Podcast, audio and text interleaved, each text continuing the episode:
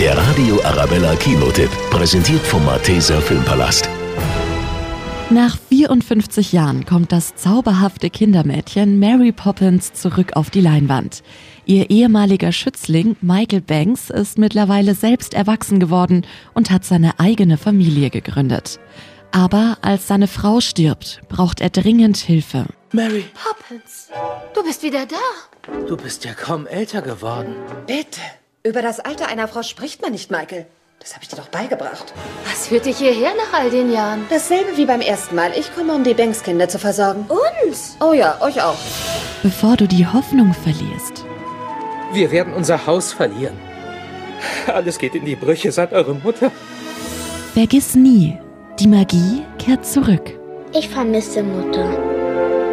Es geht nur etwas weiter, ändert nur den Weg.